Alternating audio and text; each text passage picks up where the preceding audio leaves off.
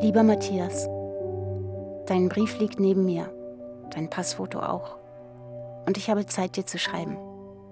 Ich finde es schön, dass du nach Berlin kommen möchtest.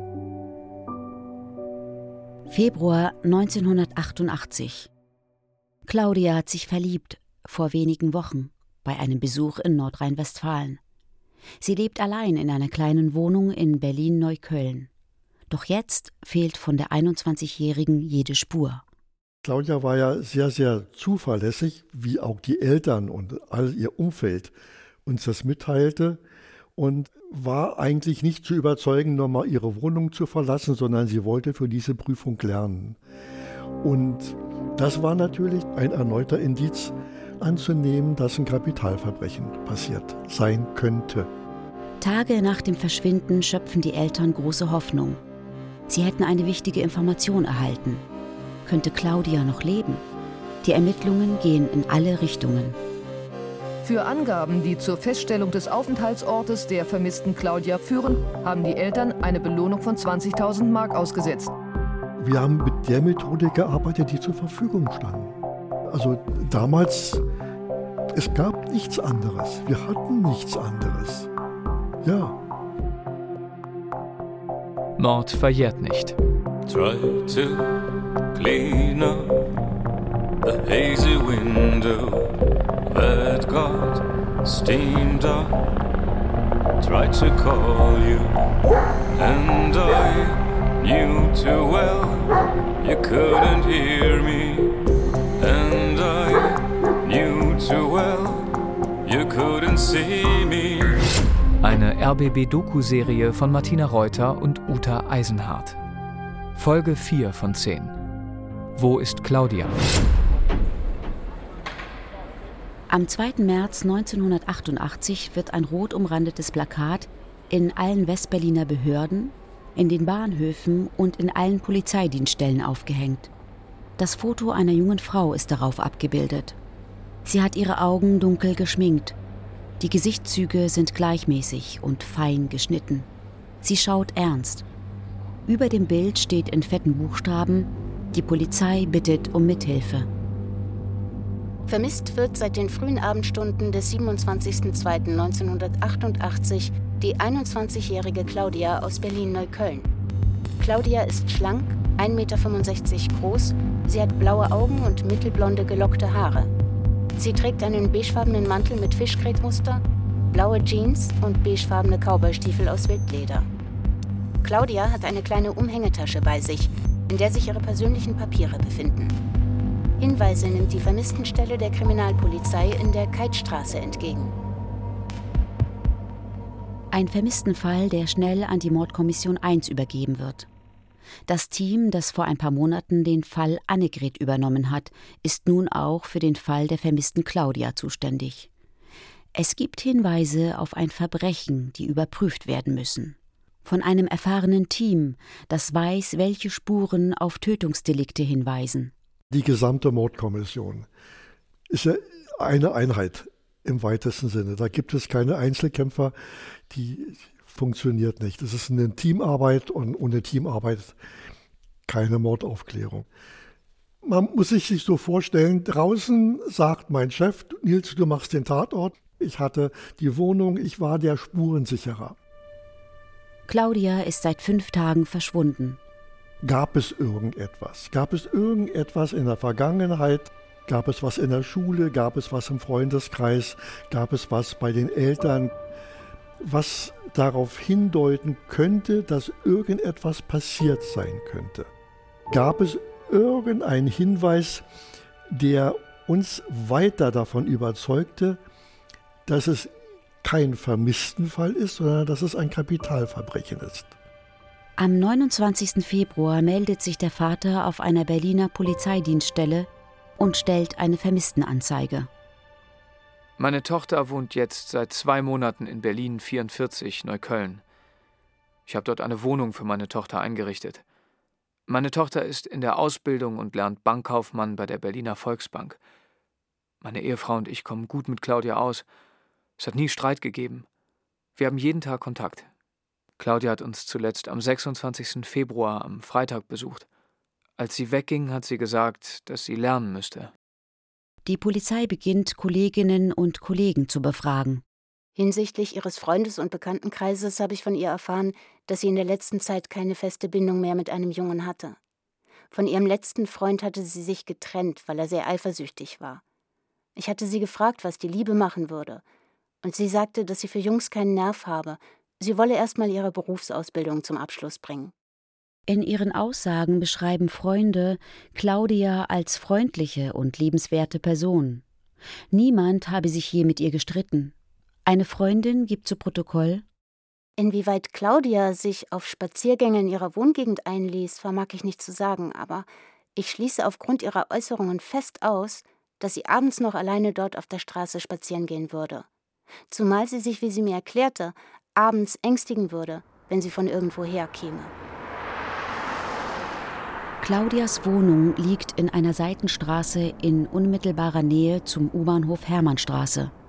Nils Heinemann will sich ihre Wohnung ansehen.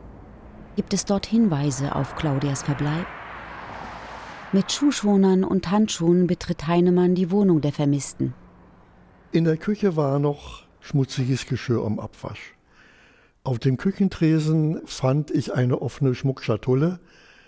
Legt man auch nicht einfach nur so dorthin, sondern entweder wurde es durch fremde Hand dorthin gestellt, um zu gucken, was ist dort drinne. Des Weiteren muss auch ein Scheckbuch oder ein Scheckheft äh, dort gelegen haben mit einem noch offenen Scheck.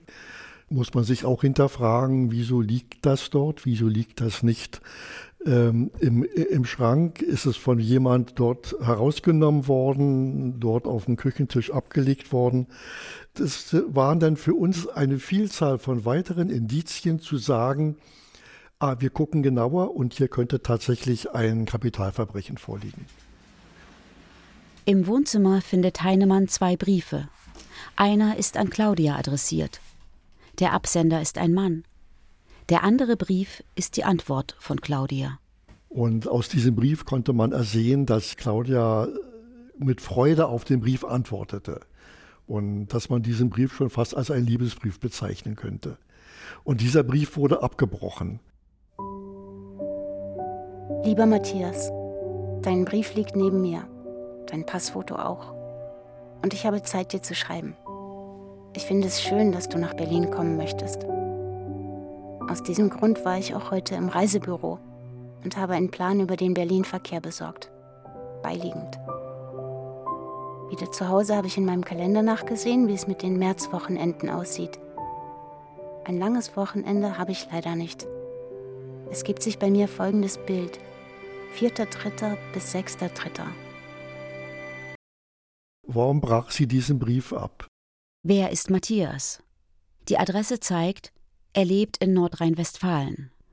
Heinemann gibt den Namen des Absenders an die Kollegen dort sofort weiter. Sie sollen ihn überprüfen. Seit dem Verschwinden von Claudia war nur ihr Vater in der Wohnung. Der Immobilienmakler hat sein Büro im Parterre, direkt unter Claudias Wohnung. Er gibt zu Protokoll Die Haustür war nur zugezogen. Im Flur brannte das Deckenlicht, im Wohnzimmer die Schrankbeleuchtung. Die Wohnung machte einen aufgeräumten Eindruck. Es waren keinerlei Anzeichen dafür vorhanden, dass die Wohnung durchwühlt wurde. Soweit meine Frau und ich beurteilen können, hat meine Tochter keinen Koffer oder eine größere Tasche mitgenommen. Jetzt, wo Nils Heinemann selbst in der Wohnung steht, benötigt er aber Unterstützung, um die Situation einschätzen zu können. Es ist eigentlich schon außergewöhnlich, dass wir jemand außerhalb der Mordkommission mit in die Wohnung nehmen. Da wir aber keine Ahnung hatten, wie diese Wohnung im ursprünglichen Zustand gewesen sein müsste, haben wir einen sehr guten Freund gebeten, der oftmals auch in dieser Wohnung war, sich also auch ein Eindruck verschaffen konnte äh, zwischen dem, was er mal gesehen hatte und dem, was er jetzt vorfand. Normalerweise sorgt er immer dafür, dass niemand einen Tatort betritt. Fremde Spuren müssen vermieden werden. Aber ist die Wohnung überhaupt ein Tatort? Spuren von Gewalt hat der Kommissar nicht entdeckt. Claudias bester Freund Lothar ist gekommen. Er ist 22 Jahre alt und Student. Der Kommissar bittet ihn zu sagen, ob ihm Veränderungen auffallen, ob ihm etwas untypisch erscheint. Und das konnte er auch sehr gut. Im Schlafzimmer konnte er uns darauf aufmerksam machen, dass dort Aschenreste waren, die eigentlich nicht zu Claudia passen. Claudia rauchte nicht und somit musste jemand Drittes diese Aschereste dort hinterlassen haben. Das war ein weiterer Indiz. Hinzu kommt, im Flur vermisste er einen Hut, der dort immer auf der Ablage lag und dieser Hut war verschwunden. Das heißt also, es musste jemand diesen Hut einfach mitgenommen haben. Hier gibt es kleine, leichte Veränderungen, die nicht mit der Claudia übereinstimmen, mit ihrem Wesen, mit ihrer Ordentlichkeit. Lothar war von der Familie und den Freunden wohl der Letzte, der sie gesehen hat. Am Samstag, den 27. Februar, nachmittags. Er hat Tage zuvor von der Claudia ihren Fernseher mitgenommen um den Schwarz zu lackieren, auf Wunsch von Claudia. Den brachte er auch an diesem Tage irgendwann in den frühen Nachmittagsstunden zurück und übergab ihn an Claudia und war dann nochmal am Abend bei ihr zusammen mit seiner Freundin, klingelte, aber es öffnete keiner. Um 20.30 Uhr will Lothar ihr ein Filmplakat vorbeibringen. Da Claudia ihm nicht öffnet, verlässt er das Haus wieder und klappt den Scheibenwischer ihres blau-metallikfarbenen Golfs hoch, der vor dem Haus parkt. Ein Zeichen, dass er sie besuchen wollte. Er wundert sich, dass sie nicht zu Hause ist. Eigentlich wollte sie doch für eine Prüfung lernen. Während Heinemann in der Wohnung nach Hinweisen sucht, befragten seine Kollegen der Mordkommission 1 die Nachbarinnen und Nachbarn. Wer von ihnen hat Claudia zuletzt gesehen? War sie in Begleitung? Das heißt, es ist dieses minütliches Aufbereiten, dieses Zentimeterweise nach vorne gehen, nach links, nach rechts. Gibt es irgendwelche Zeugen? Also klingeln hoch und runter, klingeln hoch und runter, haben Sie was gesehen? Klinkenputzen genannt.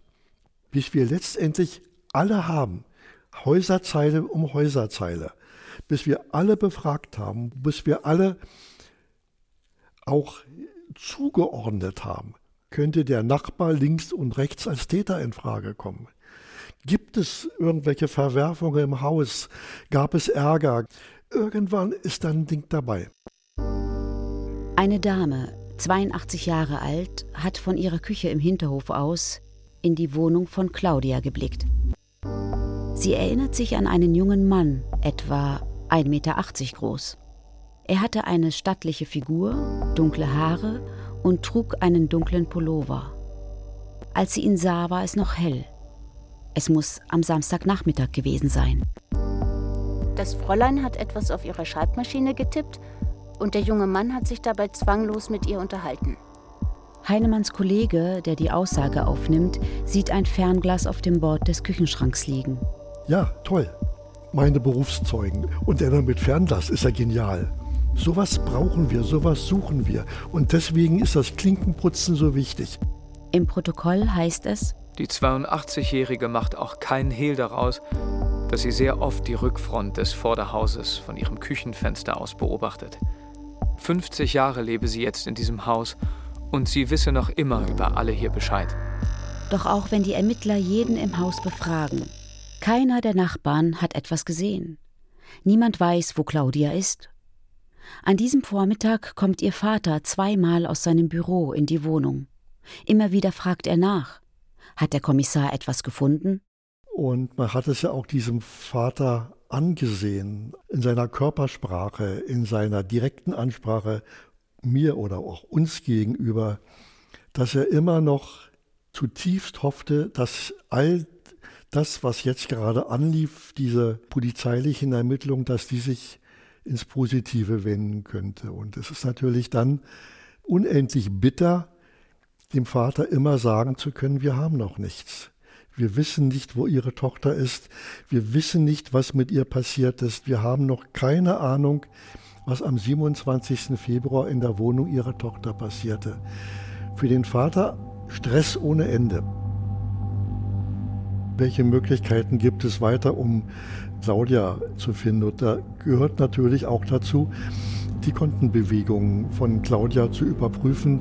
Äh, gab es Bewegungen? Wenn ja, in welcher Form, in welcher Höhe, wie wurde abgehoben? Wurde die EC-Karte von Claudia benutzt? Wo wurde sie benutzt? Am 28. Februar wird die EC-Karte in der Neuköllner Hermannstraße benutzt, nicht weit von Claudias Wohnung entfernt. Eine halbe Stunde später probiert am Hermannplatz jemand vergeblich weiteres Bargeld abzuheben.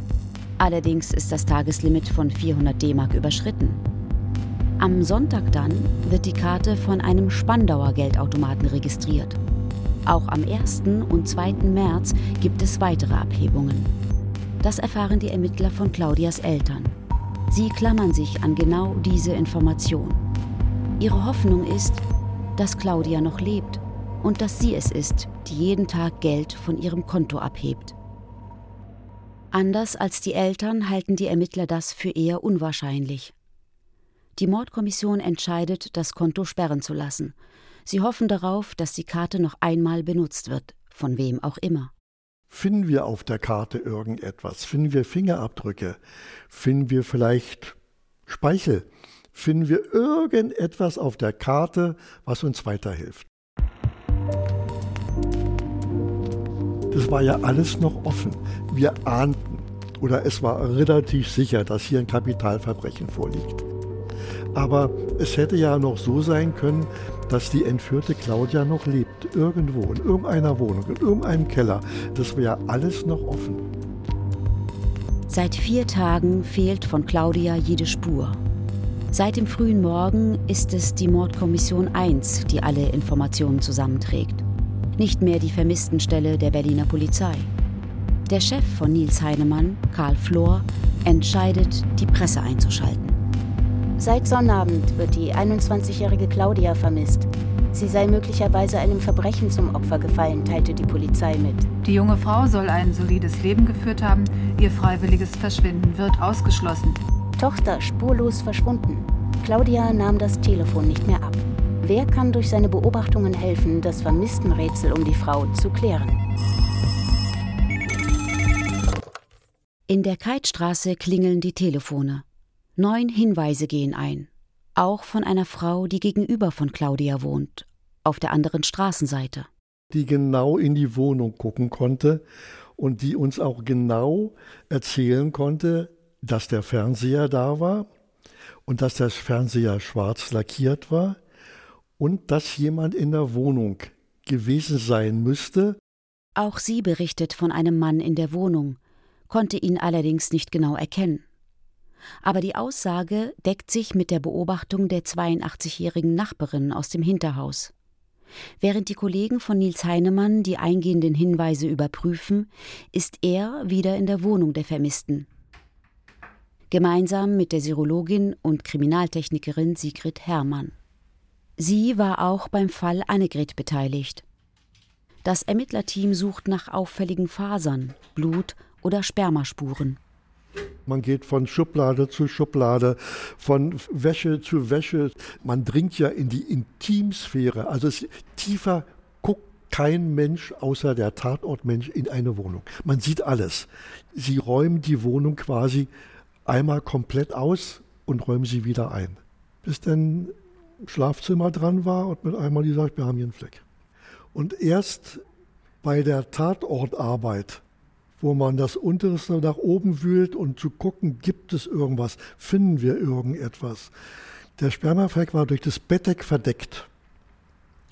Und den habe ich ausgeschnitten mit der Schere.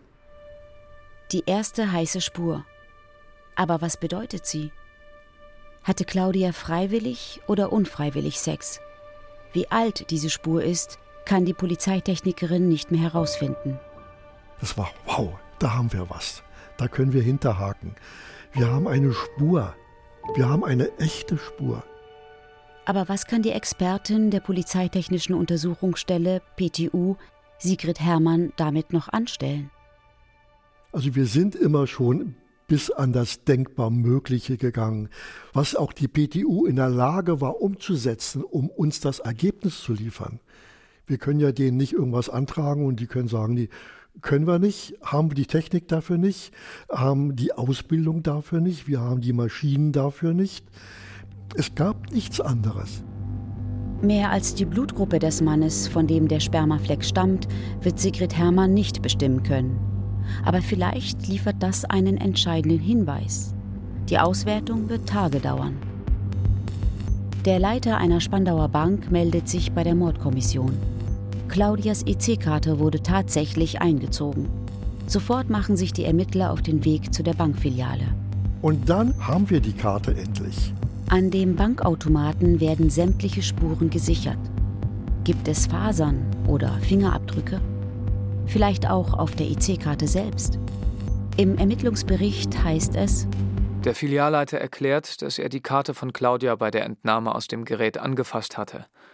Dann legte er sie auf einen kleinen Arbeitstisch. Die Geldkarte wird von einem der Ermittler vorsichtig in einen Umschlag geschoben. Dabei hat er ein Taschentuch in der Hand und berührt die Karte nur an der Kante. Wir haben jetzt endlich die Karte. Und das ist ja wie ein Aha-Erlebnis. Wir haben ein Beweisstück. Ist auf der Karte ein Fingerabdruck? über die wir möglicherweise an diese noch für uns unbekannte Person kommen. Das Beweisstück wird sofort zur Auswertung gebracht. Derweil schauen die Beamten auf die Uhr. Wieder sind zwölf Stunden vergangen. Noch immer gibt es keine Spur von Claudia. Also der Druck, den man sich auch selbst auferlegt, wo könnte die sein? Wo könnte dieses junge Menschenkind sein? War schon stark vertreten. Eine Hundestaffel soll eingesetzt werden. Allerdings sind die 1988 nur in der Lage, Leichen zu erspüren. Eine kleine Gruppe Beamter läuft von Claudias Wohnhaus aus los, hinunter bis zur nächsten Querstraße. Die Hunde führen die Polizisten in die Oderstraße. Sie folgen bis zu einer Brücke, darunter eine S-Bahn-Trasse. Die ist seit dem Mauerbau 1961 stillgelegt. Dahinter eine Sackgasse. Die Staffel durchkämmt das Gebiet weiter, bis zu einer Kleingartenanlage. Dort drehen sie um, gehen anschließend weiter Richtung Flughafen Tempelhof.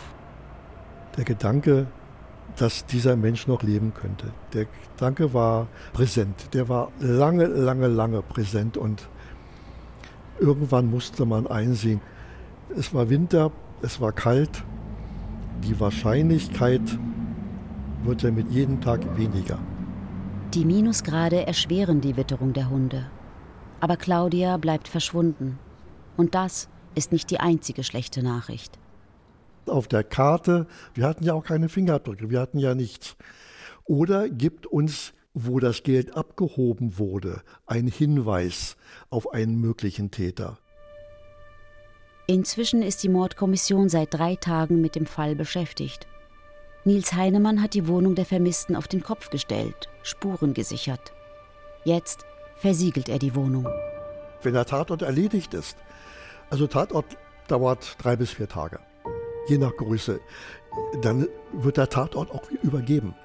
Entweder ich versiegel ihn neu, bis er von der Staatsanwaltschaft freigegeben wurde, oder der Tatort ist dann so abgearbeitet, dass es einfach nichts mehr gibt. Es ist beschrieben, es ist fotografiert, dann wird der Tatort an die Angehörigen übergeben. Dann übernehme ich, was auch immer anfällt. Jede Art von Vernehmung, jede Art von Ermittlung, egal. Zeuginnen belegen, dass ein Mann mit Claudia gemeinsam in der Wohnung gewesen ist. War es dieselbe Person, die Claudias Geldkarte genutzt hat? Nur wenige Bankfilialen werden mit Kameras überwacht. In der Bundesrepublik wird hart darüber gestritten, wann und wo Videoüberwachung eingesetzt werden darf. Datenschützer liefern sich heftige Gefechte mit der Politik. Es wäre ein großer Zufall, wenn ausgerechnet die gesuchte Person auf Band festgehalten worden wäre. Doch Heinemann hat Glück. Genial. Es ist einfach genial. Heinemann legt die Videokassette aus der Bank in ein Abspielgerät. Er und seine Kollegen schauen gespannt auf den Röhrenfernseher.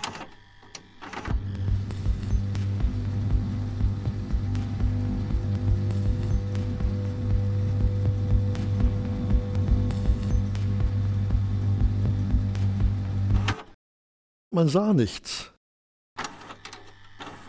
Fast nichts. Die Kommissare spulen die Kassette immer wieder zurück, um sich die Schwarz-Weiß-Aufnahmen auf dem Monitor anzusehen.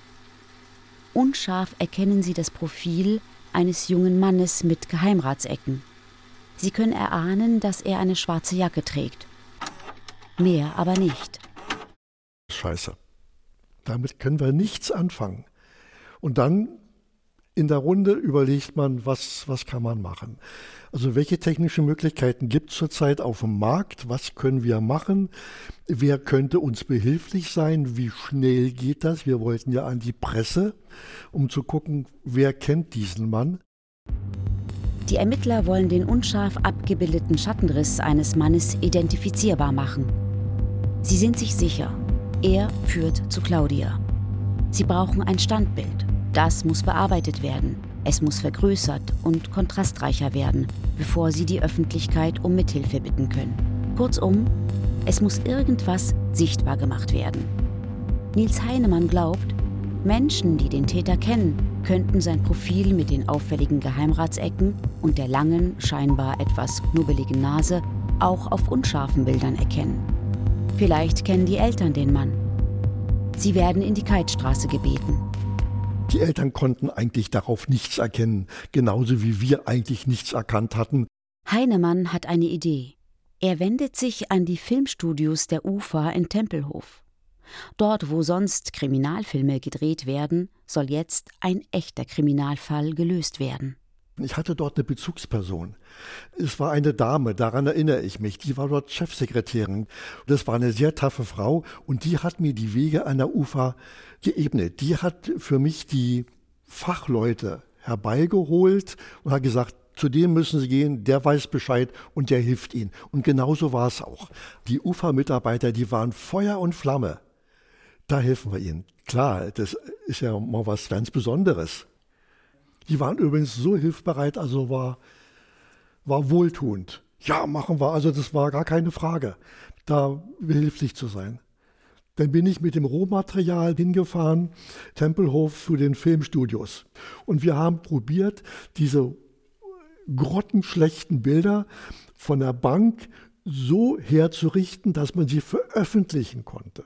Ich erinnere mich, dass ich mit dem Ursprungsbild in die Oberlandstraße und wir daraus ein verwertbares Bild gemacht hatten. Auch das war damals Neuland, die Digitalisierung.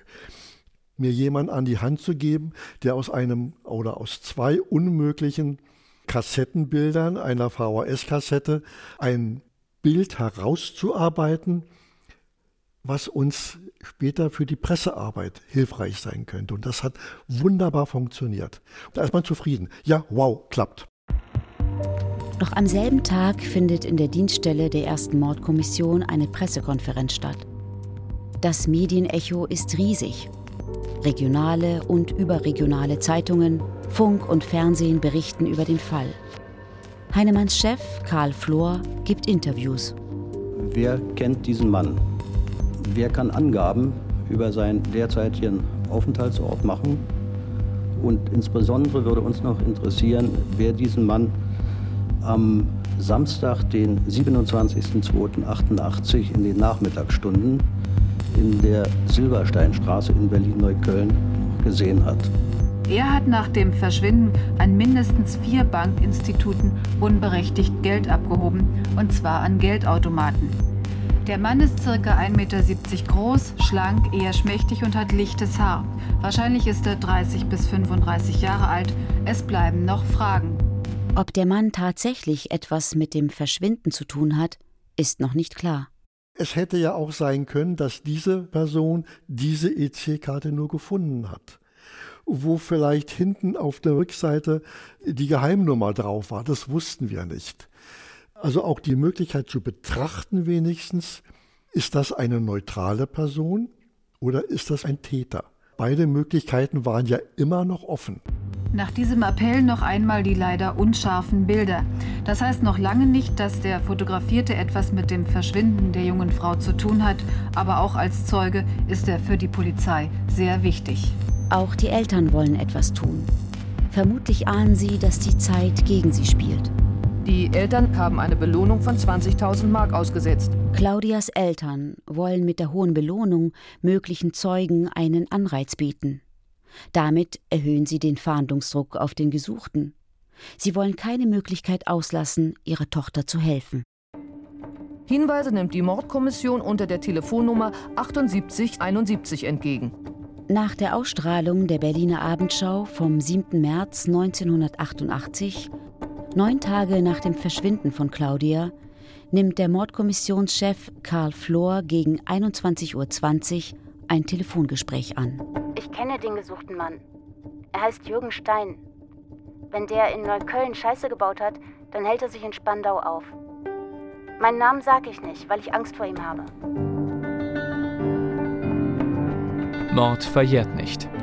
Eine RBB-Doku-Serie von Martina Reuter und Uta Eisenhardt. Folge 4 von 10. Wo ist Claudia? Alle Folgen jetzt in der ARD Audiothek. Es sprachen Miriam Abbas, Bettina Kurt und Henning Nören. Hinweis: Um Persönlichkeitsrechte zu wahren, haben wir einige Namen der ProtagonistInnen verändert. Eine Produktion des Rundfunk Berlin-Brandenburg in Zusammenarbeit mit Studio J 2021. Im Visier. Verbrecherjagd in Berlin und Brandenburg. Ein Podcast von RBB 24. Mit Theresa Sickert und mit Uwe Madel. In Staffel 3 von Im Visier erzählen wir wahre Geschichten von Verbrechen aus Berlin und Brandenburg.